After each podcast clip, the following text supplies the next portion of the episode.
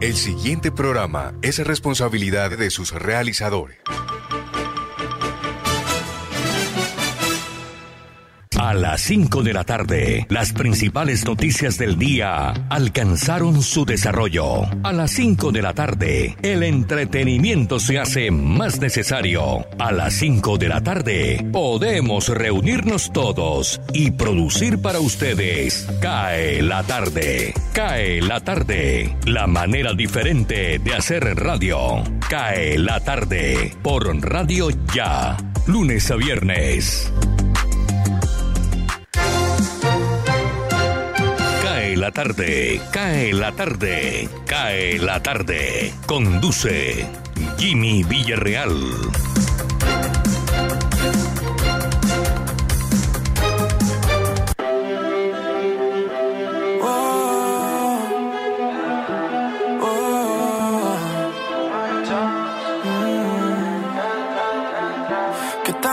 Sería si yo fuera el dueño de tu corazón por solo un día? Si nos la alegría, yo por fin te besaría. Hola, hola, buenas tardes. ¿Cómo están ustedes? Esperamos que bien, nosotros dispuestos a acompañarles a partir de este momento. Hoy es viernes 18 de junio, el día 169 de este año. Restan en nuestro almanaque un total de 196 días para que concluya este 2021.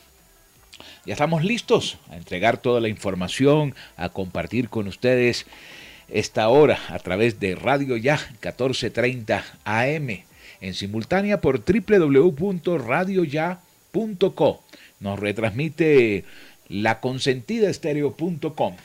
Ya vamos a organizar nuestro trabajo, que está organizado entre otras cosas. Lo que vamos es a ir acomodándolo a través de nuestro sistema. Hoy estamos por nuestro sistema desde Master en Casa eh, CleanFit, que nos permite comunicarnos con el estudio de radio ya donde se encuentra mi compañero y copiloto Jorge Pérez. Hoy es 18 de junio. Veamos a ver qué ocurrió un día como hoy. En el año de 1815 fue la batalla de Waterloo, en la que cayeron derrotadas las tropas francesas tras el último reinado de los 100 días de Napoleón. En el año de 1928 Amelia Earhart se convirtió en la primera mujer que cruzó el Océano Atlántico. En el año de 1940 Charles de Gaulle se constituye el presidente del Comité Nacional de la Francia Libre. En el año de 1946 se instaura de forma oficial la República de Italia.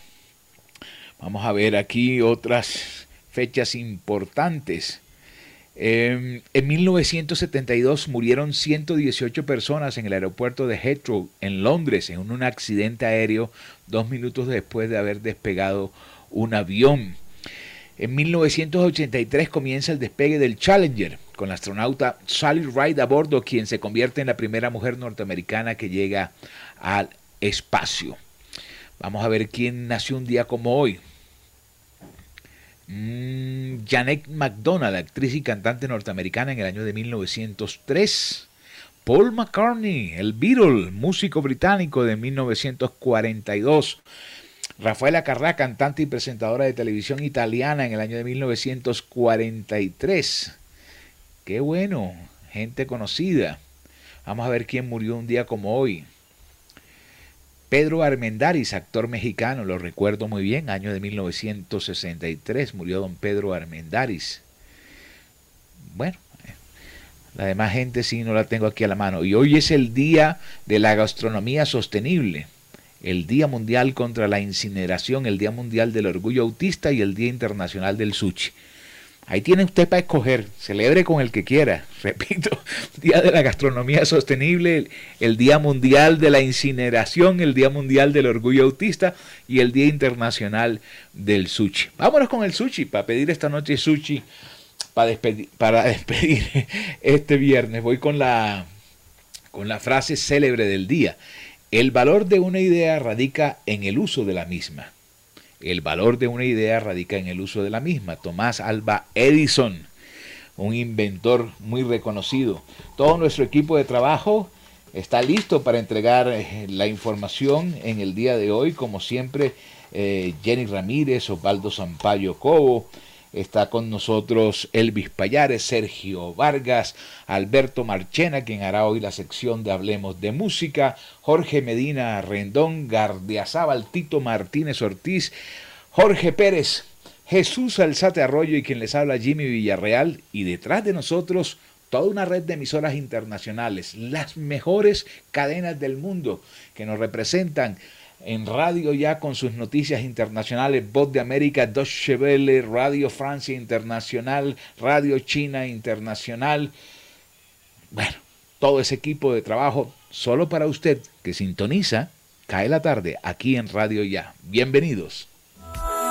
Y no tenerte me hace daño. Seríamos la pareja del año. Elvis Payares Matute. Bogotá. El gobierno ordena a todos los colegios del país retornar a la presencialidad después de vacaciones. El Ministerio de Educación anunció este viernes que todos los colegios del país, tanto públicos como privados, deberán regresar a la presencialidad total tras el periodo de vacaciones de mitad de año. También se dejó claro que no se permitirá que los docentes se nieguen a volver a los salones de clase. Por lo tanto, si no van, como es el caso de FECODE, que en meses pasados anunció que no haría parte de la alternancia educativa, se arriesga a no recibir el salario por los días no laborados de manera presencial sin justificación alguna e incurrir en faltas disciplinarias por no cumplir con las finalidades de su cargo y el cumplimiento de sus deberes. Con la directiva número 05 y basados en la resolución 777 del 2021, el gobierno emitió orientaciones a los gobernadores, alcaldes, secretarios de educación, jefes de talento humano, directivos docentes, docentes y comunidad educativa para la prestación del servicio de educación de manera presencial. Santa Marta. El Parque Tayrona abre de nuevo sus puertas este fin de semana. Luego de 15 días de cierre continuo establecidos por la resolución 026 del 2021, del Ministerio de Ambiente para darle un descanso a este destino turístico, nuevamente está disponible para que turistas lo visiten. Uno de los parques más emblemáticos de Colombia regresa tras su apertura al público, luego de dos semanas en las que no estuvo disponible por la iniciativa Numeral Respira Tairona, la cual le permitió a guardaparques e indígenas de la zona observar varias especies de fauna silvestre, como el tigrillo, caimán aguja, lapa, mono maicero, boa constrictor, guacamaya, ñeque, venados y varias aves. Las restricciones de visitantes en ciertos periodos de cada año al Parque Nacional Natural Tairona obedece a acuerdos previos con las comunidades originarias de esta zona del país en el 2019, la cual consiste que en dichos tiempos los pueblos indígenas le darán descanso a este concurrido lugar, ya que es el segundo parque más visitado en Colombia. Bogotá.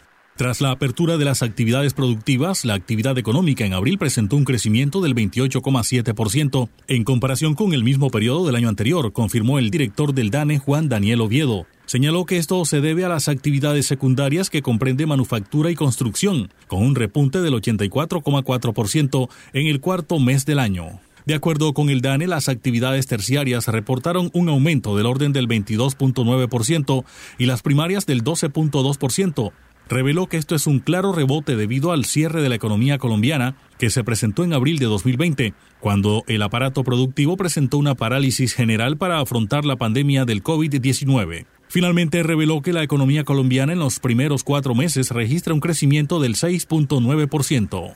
Barranquilla. La Policía Metropolitana creó el Escuadrón Antihurtos, el cual está conformado por unidades de seis especialidades que tienen como misión combatir este delito.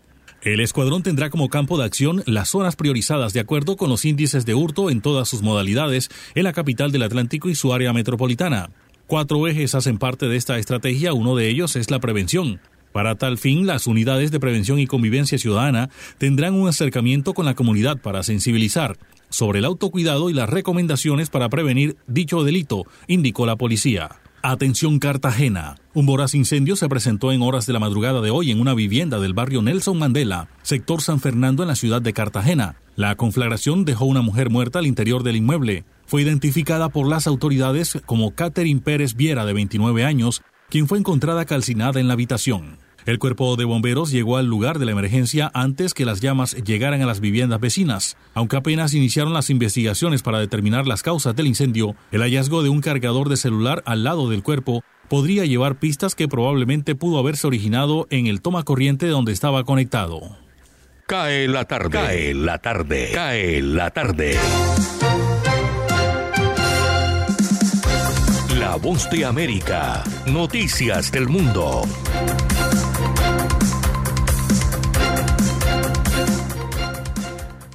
La Cámara de Representantes de Estados Unidos aprobó el jueves un proyecto de ley que derogaría la autorización de uso de la fuerza militar en Irak, que ha estado en vigencia desde el 2002.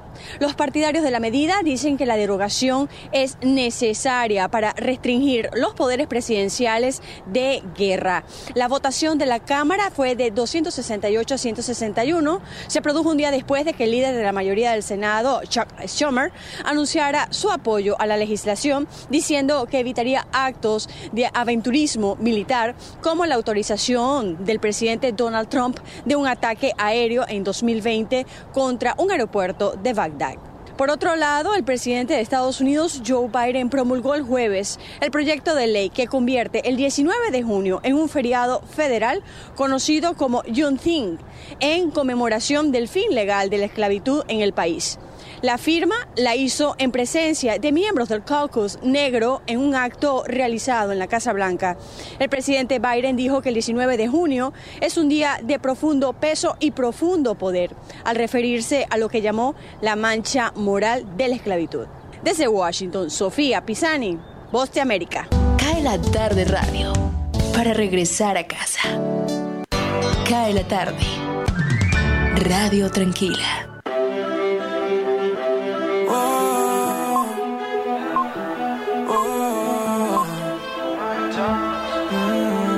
5 de la tarde, 14 minutos en Radio Ya, 1430 AM y en simultánea por www.radioya.co.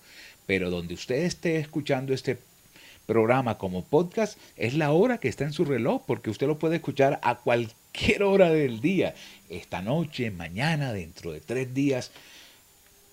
Usted verá. Vamos a colocar el tema del día. 319-355-5785 es la línea de WhatsApp de este programa. ¿Cuál es el lugar más feliz de su infancia?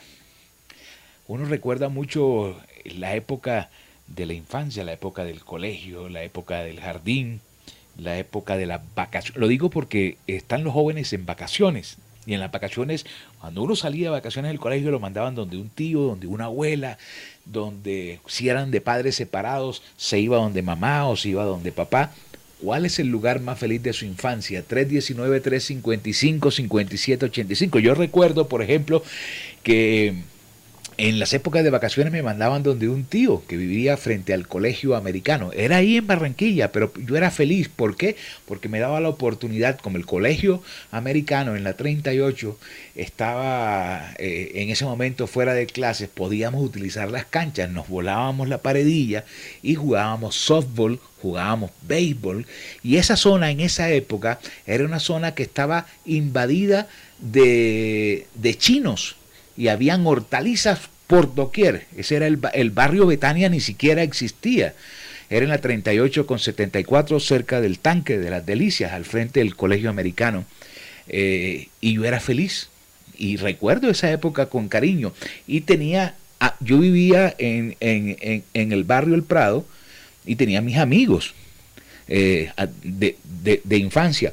Pero había logrado tener otros amiguitos en la época de vacaciones cuando me iba para el barrio Delicias. Era una época increíble. Jorge, buenas tardes, ¿cómo estás? Muy buenas tardes, Jimmy. Cordialísimo saludo para usted, para los oyentes de CAE la tarde en este viernes cultural. Sí, señor, a pesar de las restricciones del COVID, oye, viernes cultural, así sea virtualmente, ¿no? Claro. Bueno, eh, quiero eh, saludar oficialmente a los padres. Este fin de semana sí nos toca el, domingo este pasado fue un, una, un simulacro, un simulacro del Día del Padre. Entonces, este fin de semana sí será oficialmente la entrega de pañuelos, medias, de abrazos, correas, también regalan gorras, camisetas, ¿cierto? Un abrazo para usted, don Jimmy, que es padre. Lo mismo para usted, mi hermano. Día, feliz domingo, que la pase contento, feliz, rodeado del cariño de sus hijos. ¿Vienen de Bogotá? No, fíjate que yo me voy para la heroica mañana y voy a estar un tiempo largo allá. Entonces vamos a hacer una reunión con uno de mis hijos que vive allá. Vamos a, vamos a ver qué se hace. Qué suplicio, ¿no? Frente a Boca Grande. Así es. Imagínese el aburrimiento que tendrá usted ahí. no, pero el COVID-19, a pesar de que tengo las dos dosis colocadas, hay que tener el ah, aislamiento preventivo. Ante todo eso. Sí, bueno, a esta hora, permítame, le entrego la temperatura. ¿Cómo lo sorprendió la lluvia de esta madrugada?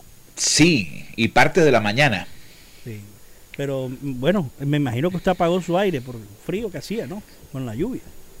Pues no tanto. A mí me encanta la costumbre de haber vivido 20 años en Bogotá, me encanta el frío. Ah, ya está, está adaptado al frío. Así es. Bueno, a esta hora tenemos una temperatura. Lo que no estoy adaptado es al recibo de aire. No, eso. Nadie se adapta. Cobros irregulares. Me perdono, pero así es. 28 grados centígrados la temperatura a esta hora en la ciudad de Barranquilla, cielo parcialmente nublado en Barranquilla. No diríamos parcialmente, totalmente nublado la ciudad de Barranquilla a esta hora. Sensación térmica de 32 grados. El sol se ocultará, pues lo he visto tibiamente el sol hoy a las 6 y 23. La humedad es del 84%. Fuerte el calor. Al mediodía me asomé aquí en el balcón a la terraza de Radio Ya y tuve que regresar. No aguanté la presión, el calor que hizo al mediodía, tipo dos y media, una. Fuerte. Mm. La, el viento, 5 kilómetros por hora. La visibilidad en el Ernesto Cortizos es de 9,6 kilómetros. Bueno, las damas que nos siempre nos que escriben nos preguntan el tema de la luna, la fase lunar. Luna está creciente. Luna creciente, ok empezaron a escribirme ya sobre el tema del día. Le pregunto, ¿cuál es ese rinconcito, ese, ese, ese, ese paisaje que usted recuerda de sus años de infancia? No, yo recuerdo mis años de infancia ahí en el, en el viejo y vetusto Parque Surisalcedo. Para mí era la felicidad los domingos cuando me llevaban allá. Okay. Cuando él era original. Ahora está bonito, está muy lindo, pero uno recuerda a veces cuando uno ve la foto familiar en la nostalgia de ver aquel parque con lo que está hoy, ¿no? Tú no sabes que yo empecé en radio allí. Sí. Cuando yo tenía ocho años, eh, mi familia era muy amiga de los Otálora Arango. Y entonces a mí me encantaba la radio. Y Leonidita se inventó una vaina que se llamaba Microvuelta Todelar en triciclos. Y era ahí en el Parque Surisalcedo. Y yo fui el primer mini locutor que se montaba en el radioguía de Todelar cuando estaba la Huaca. ¿Tú conociste a la Huaca? No, no lo alcancé a conocer. A, Mesa. Ah, sí. A Cástulo. Sí. Ok, Cástulo era el hombre bravo de, de Río Mar y yo arrancaba y narraba las carreras de triciclo con Leonidas Otálora Arango. Ahí y ese parque y todo, dábamos la vuelta en, el, en el transmóvil que se llamaba Radio Guía Todelar. no, y de verdad que esos años son maravillosos, la niñez. Uf, impresionante. Escribe Nilka Pertus de Urueta, dice, yo recuerdo la finca de mi bisabuela Agripina en Siete Palmas, vereda de San Marcos en Sucre, dormir en camas de viento, yo las conocí como camas de tijera, personas mismas, levantarnos y desayunar yuca y ajonjolí tostado, bañarnos en un Hawaii, almorzar arroz recién pilado con mote de ñame con queso y los fandangos del dulce nombre de Jesús. Se me hace agua la boca. ¿Mm? Bueno, avancemos porque o si no nos coge el tiempo. 5 de la tarde, 21 minutos, cae la tarde. Cae la tarde, cae la tarde, cae la tarde. Osvaldo Zampayo y Jenny Ramírez con los personajes.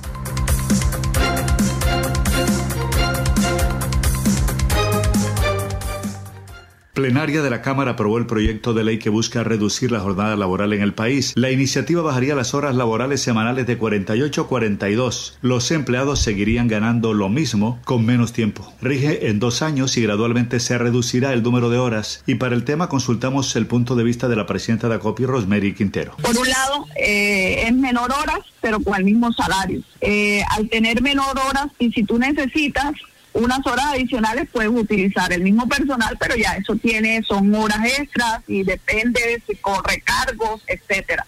Porque muchas personas distribuían las 48 horas extendiendo hasta mitad del día del sábado. Quiere decir que tú puedes manejar eso, pero algunos sectores lo van a poder utilizar de mejor manera que otros.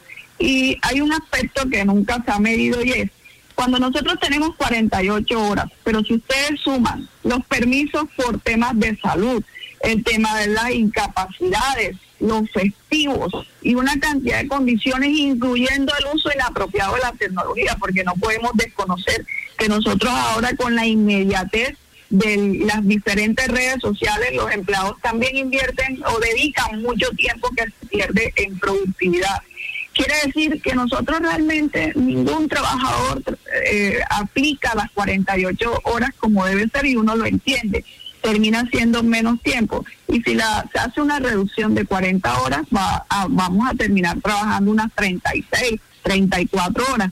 Y conclusión, ¿cómo estamos esperando mejores resultados cuando tenemos tantos factores que no controlamos como es la pandemia y como es el, el, inconformismo social del país, eh, ¿cómo logramos realmente nosotros reactivar? ¿Cómo logramos seguir manteniendo empleo, pero también cómo logramos nosotros generar nuevo empleo. La plenaria del Senado también aprobó la ampliación de la licencia de paternidad en Colombia. El proyecto contempla que la licencia para los hombres pasaría de una semana a ocho. Su punto de vista, doctora Rosberi Quintero. Nosotros somos muy buenos eh, para equivocarnos cuando asumimos leyes que existen en otros países, pero nos olvidamos que las tomamos de, países muy desarrollados, países que manejan un gasto público muy equilibrado, países que son más productivos que nosotros, países que tienen un sistema de logística mucho más organizado. un solo ejemplo, el transporte masivo, que el transporte integrado para que los trabajadores se muevan. Es que el país completo todo sistema de transporte que el país tiene, tiene dificultades financieras. Eso implica también una incidencia en el tiempo que llegan los trabajadores a sus puestos. Eh, cuando hay bloqueos, cuánto tiempo se toman los trabajadores e incluso por responsabilidad por los trabajadores, cuando uno mide las situaciones como se han presentado ahora de bloqueo, ya uno calcula en qué momentos son más críticas y tú tratas de sacar el personal antes para que no tenga dificultades de llegar a sus hogares. Entonces son una serie, serie de elementos realmente que complejizan mucho más la situación y que uno diría, eh, eh, está bien que papá y mamá es muy importante para el crecimiento de niños sanos, pero creo que ese tiempo es muy exagerado. La mayor importancia la tiene la mami, eh, un tiempo de como teníamos anteriormente era suficiente y adicional no medimos que uno siempre cuando se tiene un bebé, que las citas médicas, pediatría, todos los controles que se necesitan y el empleador siempre da sus permisos al trabajador. Entonces eso no quiere decir que si amplías la licencia eh, para el padre, eh, se van a ahorrar una serie de permisos, esos permisos van a seguir. Eh, hay mucha presión realmente sobre el sector empresarial. Es un sector empresarial que sigue aportando el desarrollo económico y social del país, pero que creo que muchas veces ya lo estamos asfixiando tanto y que terminamos mandando unos mensajes de mirar hacia otros lados, mirar hacia otros países donde se pueda trabajar con mayor tranquilidad.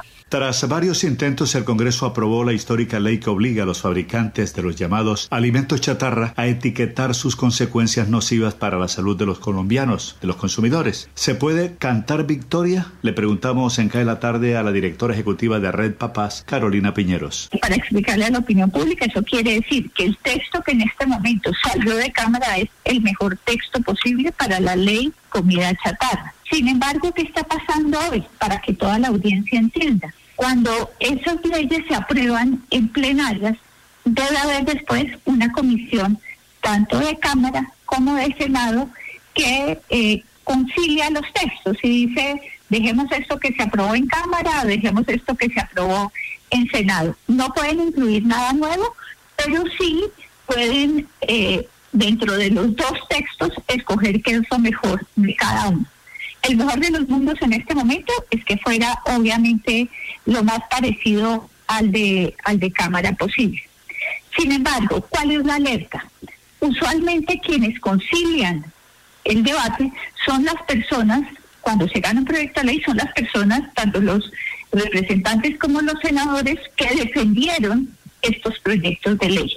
Y lo que ha pasado es tremendamente irregular. Se nombraron cinco senadores y cinco representantes, pero de ellos solamente tres han apoyado la iniciativa. El senador José Ritter López, el senador Juan Luis Castro y el representante Mauricio Toro. Los otros siete se han opuesto permanentemente.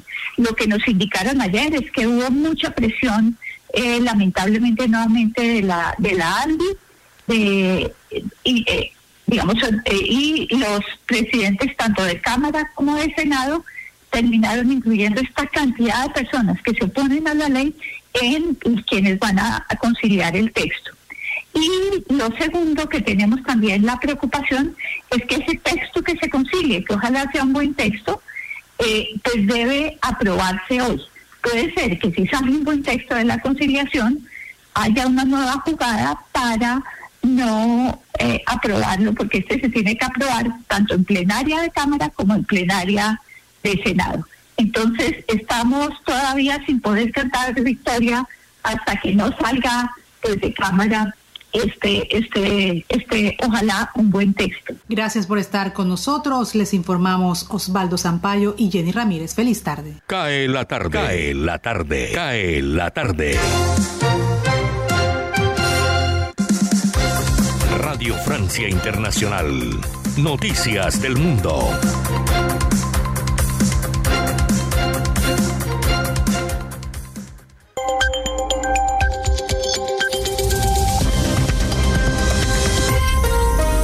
Bienvenidos a este flash informativo de Radio Francia Internacional. En los controles, Pilar Pérez. Viernes 18 de junio, así comenzamos. Andreina Flores. El laboratorio AstraZeneca deberá entregar menos vacunas anticovid que lo exigido por la Unión Europea. Un tribunal belga dictó hoy que AstraZeneca está obligada a entregar 50 millones de vacunas a los 27 países del bloque que pedía 90 millones. Sin embargo, ambas partes se mostraron satisfechas con el veredicto. El número de personas desplazadas a causa de los conflictos y las crisis en el mundo se duplicó en 10 años, hasta alcanzar un récord de más de 82 millones de personas. Así lo revela un informe de la ONU. Filippo Grandi, alto comisionado de la ONU para los refugiados. Las fronteras se han cerrado y cruzar fronteras, especialmente para los refugiados, es un acto que salva vidas. Pero lamentablemente, el movimiento de personas se ha convertido en una amenaza mortal en el contexto de COVID y tenemos que lidiar con este complejo contraste y dilema. En cifras de desplazados y solicitantes de asilo, Venezuela es el segundo país más afectado del mundo por detrás de Siria. Y el informe también destaca el gran salto de las cifras de las personas desplazadas dentro de su propio país. A finales de 2020, Colombia continuaba registrando el mayor número de desplazados internos, 8.3 millones de personas. El secretario de Estado de Estados Unidos, Anthony Blinken, iniciará una gira europea este 22 de junio que lo llevará a Berlín, Roma, dos ciudades al sur de Italia, y París, donde tendrá un encuentro con el presidente Emmanuel Macron. En Roma copresidirá una reunión de la coalición contra el grupo Estado Islámico. Al menos cuatro migrantes murieron al intentar llegar en una embarcación precaria a las Islas Canarias frente a las costas africanas. Las autoridades calculan que había unas 49 personas en el bote, de las cuales 20 hombres, 17 mujeres y cuatro niños, dos de ellos bebés, fueron rescatados por los vecinos de la zona costera. Los fallecidos incluyen dos mujeres y un niño. En España, la mascarilla ya no será obligatoria en lugares abiertos a partir del 26 de junio, según anunció el presidente del gobierno español, Pedro Sánchez. Mientras tanto, Portugal vuelve a confinar la región metropolitana de Lisboa este fin de semana para evitar que el país vuelva a las cifras de febrero en contagios de coronavirus. Israel entregará a la autoridad palestina un millón de dosis de vacunas contra la COVID a punto de expirar tras un acuerdo entre las dos partes, según anunció el gobierno israelí. A cambio recibirá las dosis que la empresa empresa Pfizer tenía que enviar a la autoridad palestina. Así lo dijeron las dos naciones en comunicado conjunto. Con esto ponemos punto final a este flash informativo de Radio Francia Internacional. Cae la tarde, radio para compartir un café.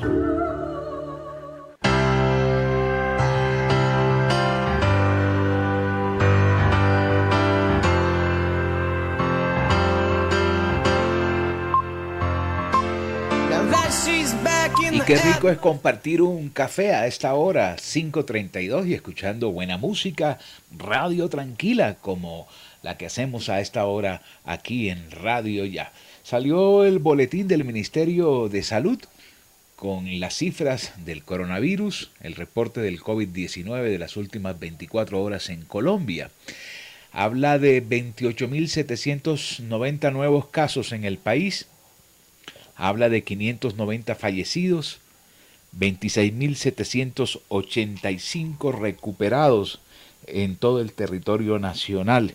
Y voy a ver el cuadro en Excel de lo que tiene cada una de las capitales en orden importante. Bogotá, 11.137 contagios. Antioquia, 3.970. Santander, 2.236. Cundinamarca, 1.788. El departamento del Valle, 1.283. Departamento del Cesar, 918. Boyacá, 664. Huila 615, Caldas 610, Meta 523. Voy a buscar aquí Cartagena que me interesa, 478, Barranquilla 326. Vamos a buscar el departamento del Atlántico, Atlántico. ¿Ve dónde está Atlántico? Se me perdió. Barranquilla 326. Ah, bueno, ya encontré Atlántico, 154, cifra que va descendiendo vertiginosamente, pero Jorge, tú tienes el desglose allí. Así es, Jimmy. Eh, antes de eso, le agradezco, suele un par de rayitas más a su micrófono. Ok. Eh, tenemos una cifra de 32 fallecidos en las últimas horas en el Departamento del Atlántico, 17 de ellas en Barranquilla, 9 en Soledad, 2 en Puerto Colombia, 1 en Baranoa, Sabana Larga, Santo Tomás y Galapa. Creció bastante la cifra de fallecidos ya que ayer entregaba yo un reporte de tres personas, dos en Barranquilla y una en Soledad. Sí, subió. Increíble, de un 24 horas cómo, cómo cambian las cosas, ¿no? Claro. Esto es una muestra de que este el virus, virus es indescifrable. Sí. El virus está vivo y está entre nosotros, a pesar de que muchos se están vacunando, que hay que decirlo así. Ya se habilitó de 45 a 49 años sin agendamiento. Pueden ir a vacunarse. Los oyentes que nos estén escuchando están entre ese promedio de edad y no se han vacunado, pues acérquese a los diferentes puntos que hay establecidos en Barranquilla y colóquese la vacuna si así usted lo prefiere. Ok, nos tomamos el café en serio y ya regresamos. Antes, Esto es Cae la tarde. Antes me regala un segundito. Me regala un segundito antes. Ah, sí, claro. Todo eh, suyo. Eh, ¿Con cuál se queda? Porque veo una como una tendencia en Twitter y escoger cuál de las dos es más bella. Linda Carter o Gael Gott, la Gael Gott, la nueva Mujer Maravilla. A mi Linda Carter es de mi época en que, en que uno colocaba el afiche en el cuarto y lo guardaba, pero uno no puede desconocer que esta israelita es una belleza también. Pero ah, es que me sorprende los comentarios, incluso yo eh, me apunto ahí, dicen, la tratan a Linda Carter como una diosa. Mira, yo te digo algo, búscate una foto reciente de Linda Carter y ya te decides. Ah, no, ya yo la tengo aquí del frente. en la último tráiler de la, de la película que, que está, La Mujer Maravilla 1984. Pero ¿sabía usted que Gael sale del papel? Sí, Viene una nueva heroína. Viene una nueva. Así que preparemos a ver qué será. Yo vamos a ver si si el cambio eh, supera a las dos anteriores. Debe ser. Yo me imagino. Claro, no van a empeorar, Jorge, van a buscar un personaje que impacte de una y que las y que las haga olvidar a las otras.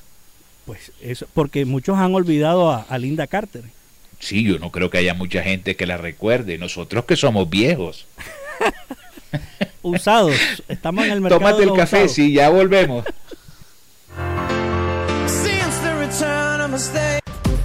Desde el primero de julio, Radio Ya, radio hablada para el Caribe colombiano.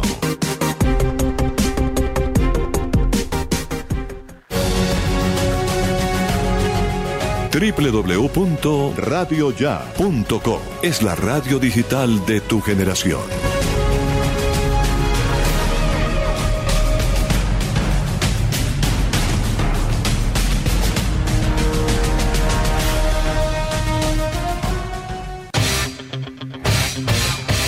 15 de julio 2021, 36 años de noticias ya, experiencia y vigencia, el periodismo en buenas manos.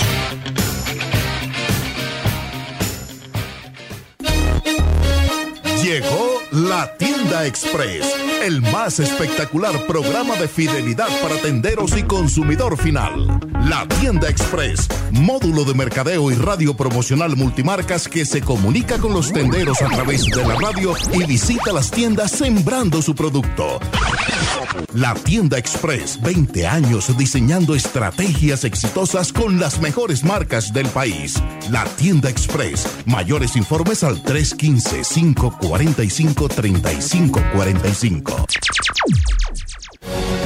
Ahora, Radio Ya, en la era del podcast. Busque lo mejor de nuestra programación en podcast y escuche Radio Ya en diferido. Nos encuentra en todas las plataformas de podcast totalmente gratis, como Radio Ya. Cae la tarde, Radio Blada, para regresar a casa. Cae la tarde, cae la tarde, cae la tarde. Gustavo Álvarez Gardiazabal, la crónica del día.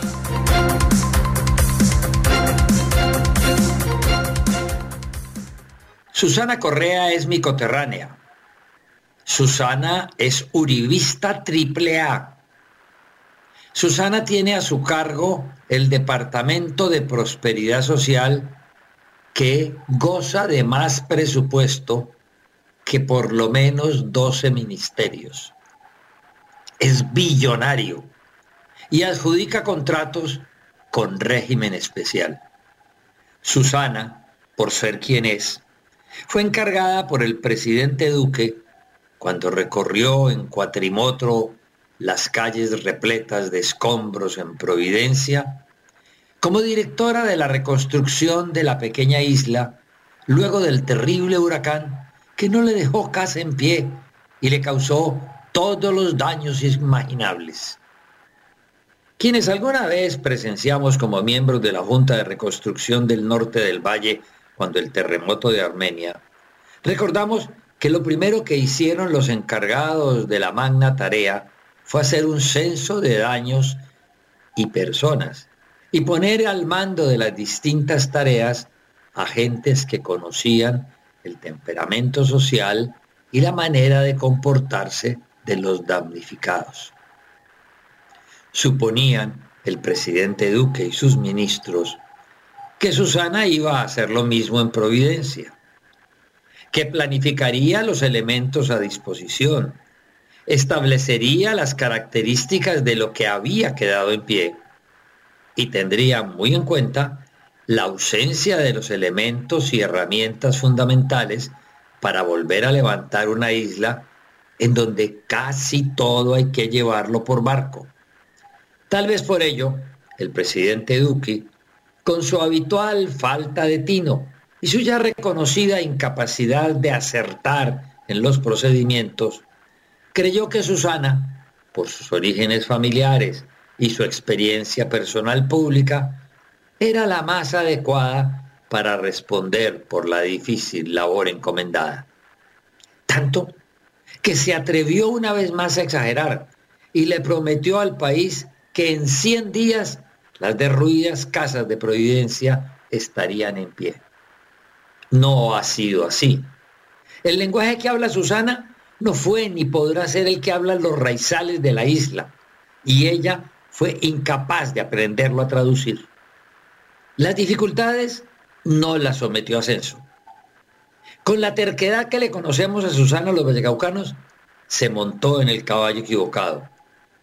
Y hoy, lamentablemente, 200 días después del fatídico huracán, su actuación ha sido un estruendoso fracaso que puede tener disculpas burguesas, mas nunca suficientes para evadir la responsabilidad política.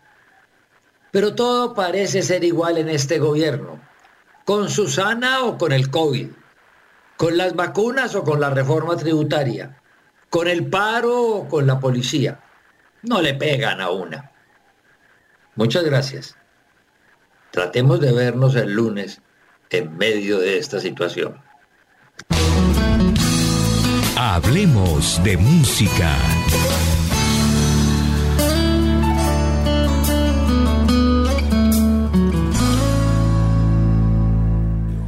Es el cumpleaños 79 de Paul McCartney. Es uno de los integrantes de la agrupación The Beatles y uno de los músicos más importantes de la historia de la música. McCartney, que continúa activo no solamente publicando álbumes, que lo hizo hace menos de un año, sino saliendo de giras, es el más exitoso musicalmente de todos los Beatles después del final de la banda.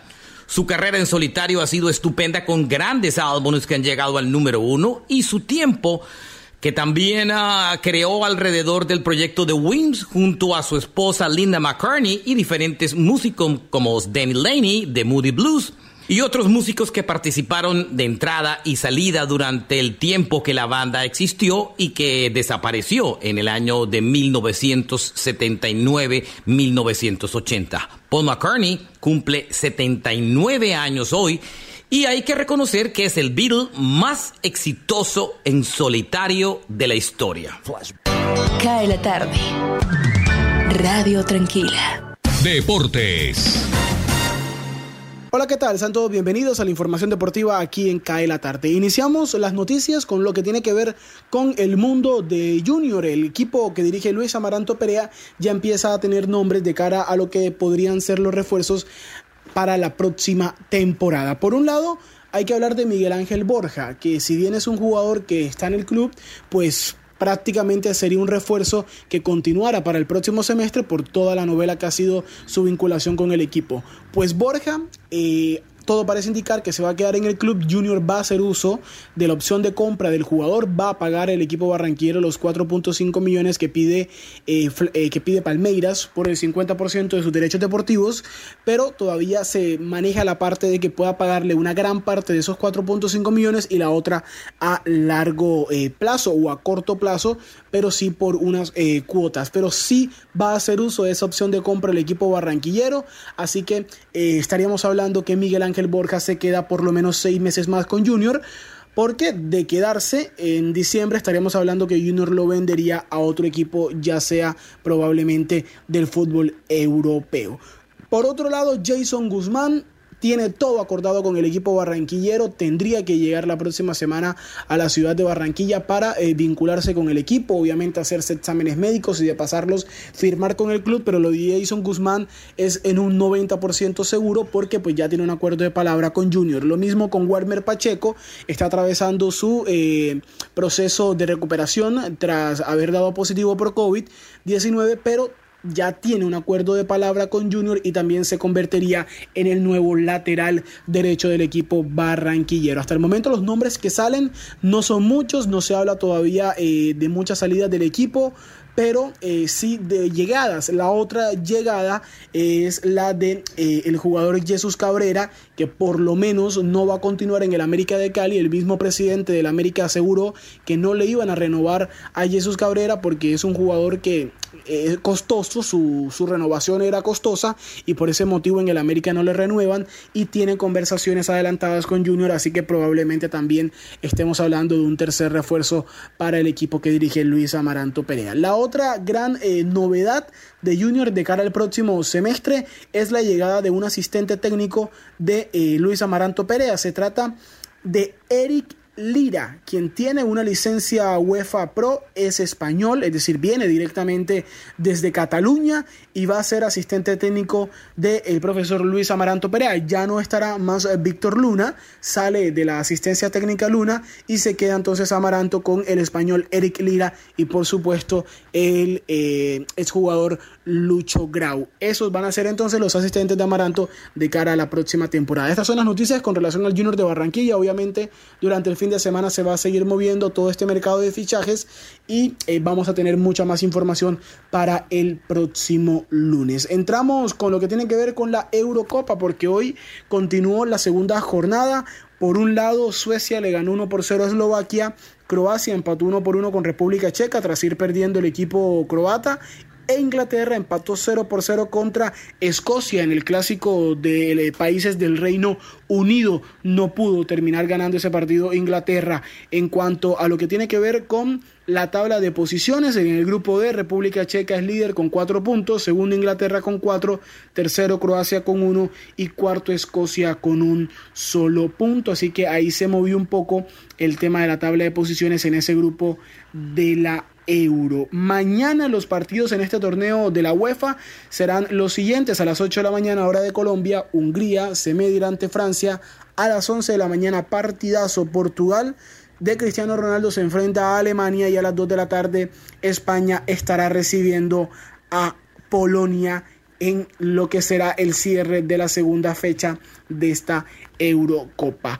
En cuanto a la Copa América, a esta hora Chile se enfrenta con Bolivia, esto en lo que tiene que ver con la segunda fecha de la zona sur de la Copa América y más tarde a las 7 de la noche Argentina se estará midiendo a la selección de Uruguay. Un dato para tener en cuenta y es que eh, Jesús Gil Manzano es el árbitro, el español, es el árbitro eh, de la UEFA que está pitando en este partido de Copa América entre Chile y Bolivia, así que es un dato para tenerlo muy presente. Antes de cerrar la información deportiva, Cabe resaltar que Christian Eriksen, el jugador danés que había sufrido aparentemente un infarto durante el partido del pasado fin de semana, cuando Dinamarca se enfrentaba a Finlandia, fue dado de alta tras la exitosa operación que tuvo. Visitó a sus compañeros de la selección luego de su salida de la clínica y pues obviamente entra en un proceso de recuperación, pero afortunadamente Eriksen se encuentra muy bien de salud. Esta es toda la información deportiva. Aquí en Cada la Tarde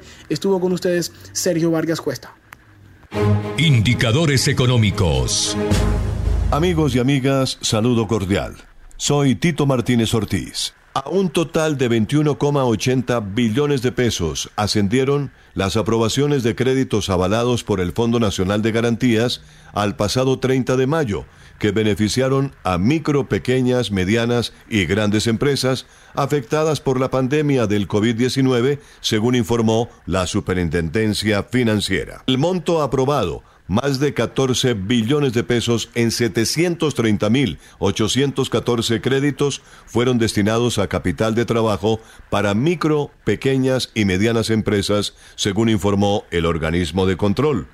Los desembolsos efectivos correspondientes a esas autorizaciones ascendieron a 17,8 billones de pesos al pasado 2 de junio en 22 sectores de la economía. De la misma forma, a través de las líneas de redescuento de las entidades financieras gubernamentales, se canalizaron 1,7 billones de pesos con recursos de Bancoldex, 572.336 millones de pesos con Finagro, y 1.77 billones de pesos con fin de ter.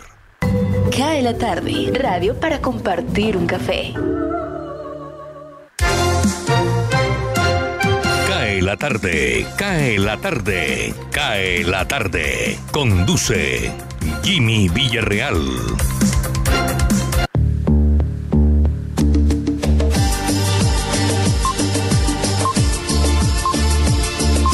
5 de la tarde, 52 minutos, el tema del día. ¿Qué recuerda usted de sus años de infancia? 319-355-5785. Mario Arteta Montes me dice, Vacaciones en la finca de mi abuelo, Vereda El Piñal, jurisdicción del municipio de Los Palmitos, en el departamento de Sucre. Bendiciones a la mesa de trabajo. Carlos Mario Vega dice, eh, buenas tardes a todos. Eh, el lugar más feliz de mi infancia fue la ciudad de Neiva, sus barrios y alrededores donde vivimos algunos años en medio de cierta eh, itinerancia, muy delicioso. No extrañé el calor de Barranquilla. Mi papá era visitador médico y lo trasladaron durante un tiempo allá. Vamos a ver aquí qué me dice. Marta Rubiano, el sitio maravilloso de mi niñez fue una finca que teníamos en Malambo. Me dolió mucho cuando hubo que venderla por problemas económicos. 552. Avanzamos. Esto es Cae la tarde.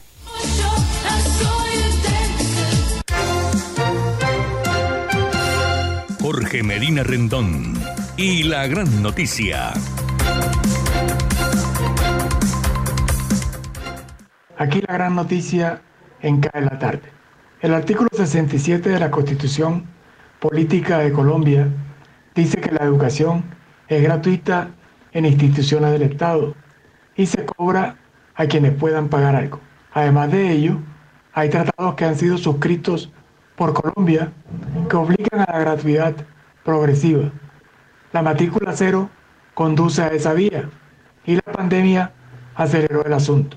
Ante la crisis social y tratando de salvar el semestre de miles de jóvenes en el 2020 y en el 2021, Nación y departamentos concurrieron con dineros para cubrir matrículas, con decretos sobre la materia y según presidencia hay partidas hasta el 2022, pero sin que haya cobertura total. Un proyecto que se hundió en la Comisión Sexta del Senado pretendía esa universalización en desarrollo de la Carta Magna y los tratados, pero fue presentado por sectores de izquierda y ahí perdió el año, porque hay mutuas acusaciones de politiquería. Además, el gobierno no quiere soltar ese logro. Finalmente, en la ciudad de Cali, el presidente Duque dijo en las últimas horas que le dejará al próximo gobierno lo que sigue de la matrícula cero. Y todo lo que se den adelante será insuficiente porque sí hay limitaciones fiscales. Es decir, la matrícula cero está, pero más o menos, a medias. Sigue siendo un tema pendiente con los jóvenes colombianos. Para acá en la tarde, Jorge Medina Rendón, con la gran... Cae la tarde, Radio Blada para regresar a casa. Cae la tarde, cae la tarde, cae la tarde. Señal internacional, Deutsche Welle, desde Alemania.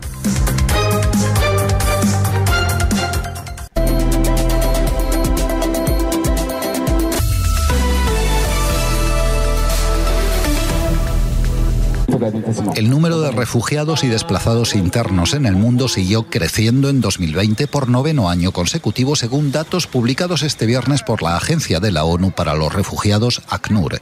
En la actualidad hay 82,4 millones, un nuevo récord y más del doble que hace una década. Las cifras engloban a personas en situaciones muy distintas e incluyen refugiados internacionales, demandantes de asilo y desplazados dentro de sus propios países, así como los 4,9 millones de venezolanos que han dejado sus hogares y que no figuran oficialmente dentro de ninguno de esos grupos. Congresistas de Estados Unidos han presentado un proyecto de ley para pedir la expulsión de Nicaragua del Tratado de Libre Comercio con Centroamérica, el CAFTA. La iniciativa, presentada por 18 diputados demócratas y republicanos, se basa en las violaciones a los derechos humanos del régimen de Daniel Ortega y la persecución a opositores, que ha dejado a cuatro aspirantes a la presidencia en la cárcel. Los congresistas afirman que no hay ninguna razón por la que Estados Unidos deba recompensar a Ortega con acceso preferencial a su mercado. La suspensión de Nicaragua del CAFTA supondría un duro golpe económico para el orteguismo. Nueve palestinos resultaron heridos en Jerusalén tras enfrentamientos con la policía israelí en la explanada de las mezquitas al finalizar la oración del viernes. Los fieles se habían congregado para protestar por la celebración el pasado martes del desfile de las banderas, una marcha ultranacionalista israelí que pasó por calles del Jerusalén este ocupado. Los choques se produjeron al irrumpir la policía en la explanada de las mezquitas cuando varios manifestantes les lanzaron piedras, por lo que 14 personas han sido detenidas. Irán acude a las urnas este viernes para elegir un nuevo presidente. El favorito es el clérigo ultraconservador y actual jefe del Poder Judicial, Ebrahim Raisi, que apenas tiene rivales de peso tras la descalificación de sus principales adversarios.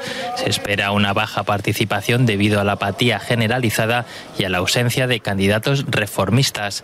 El líder supremo, Ali Khamenei, abrió con su voto la jornada electoral.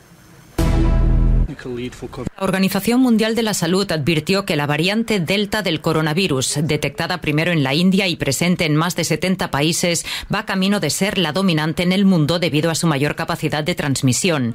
Los expertos de la OMS coinciden en que la situación de la pandemia aún es muy dinámica debido a las variantes que están circulando y recortaron que reducir las restricciones de salud pública o declarar una victoria prematura contra la pandemia podría contribuir a la expansión de esta variante.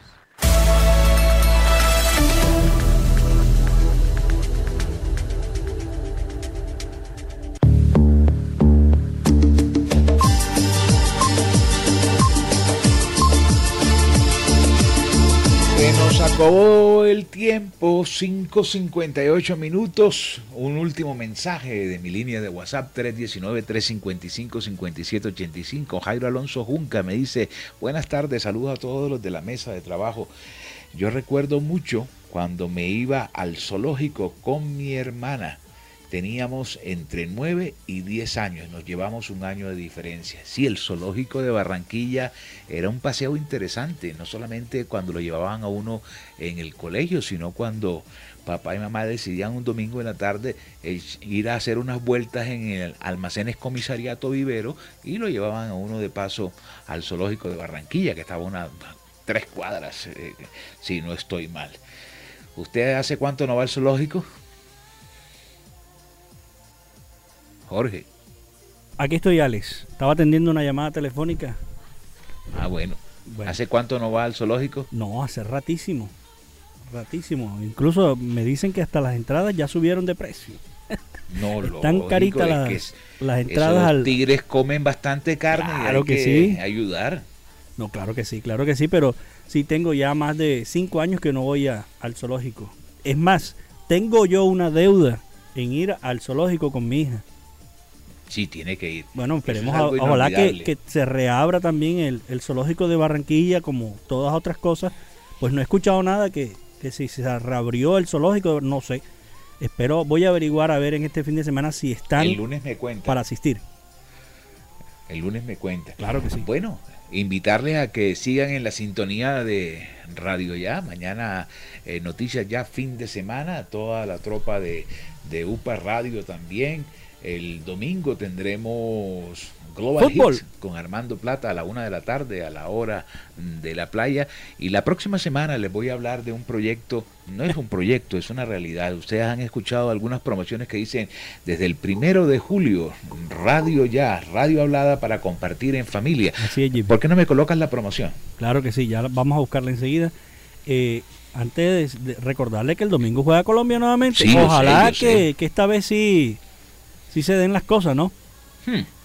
Si no le hizo nada ni cosquillas a Venezuela con un equipo que, era la tercera escuadra de Venezuela, porque la mayoría de los titulares de Venezuela tienen COVID. No, pero es que ese arquero salvó a Venezuela. Si no es por él, como dicen, otra historia sería, ¿no? Aquí está un saludo de nuestra nueva radio hablada a partir de julio.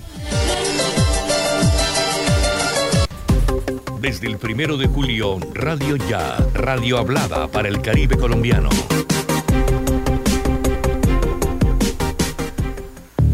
Es exacto, desde el primero de julio. Resulta y acontece que la base de esta emisora se llama eh, me voy a robar dos minutos de la emisora, después me lo descuentan el martes.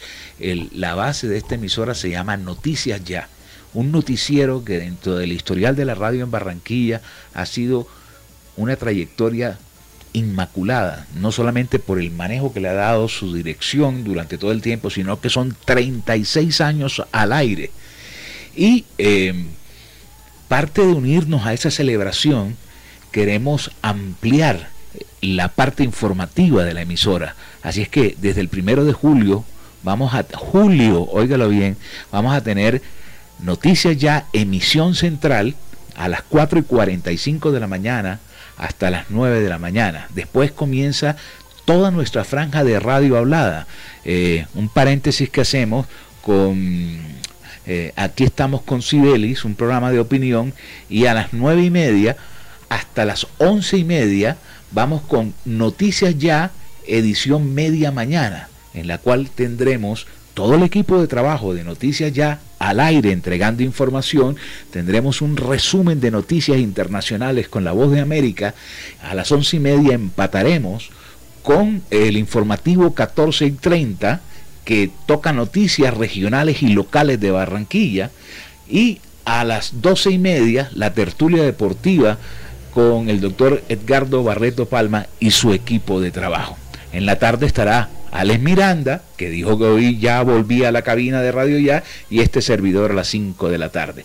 Y entre 2 y 4 tenemos la mejor música del mundo para acompañar a las amas de casa, a las modistas, a los taxistas, pero será por poco tiempo, porque también estamos pensando en una sorpresa bien interesante entre 2 y 4 de la tarde. La idea es hacer radio hablada, porque la radio es voces de talento y nosotros en Radio Ya las tenemos todas. Así es que desde el primero de julio, Radio Ya, radio hablada para compartir en familia. ¿Por qué en familia?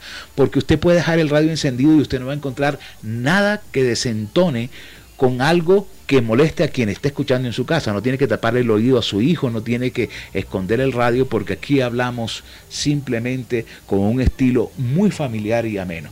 Radio ya desde el primero de julio se agarra a esos 36 años de ese tenaz esfuerzo de Osvaldo Sampaio y Jenny Ramírez de haber mantenido al aire un noticiero a pulso, a hombro, pero con una responsabilidad, decir siempre la verdad y el respaldo y la sintonía de los oyentes. Por eso estaremos a las 4 y 45 hasta las 9 de la mañana, Noticias Ya, emisión central, 9 y 30 de la mañana, Noticias Ya, media mañana. Se nos acabó el tiempo. Jorge, feliz Día del Padre. Nos vemos aquí en este canal 1430 el próximo martes a las 5 de la tarde. Chao. Cae la tarde, Radio Blada, para regresar a casa.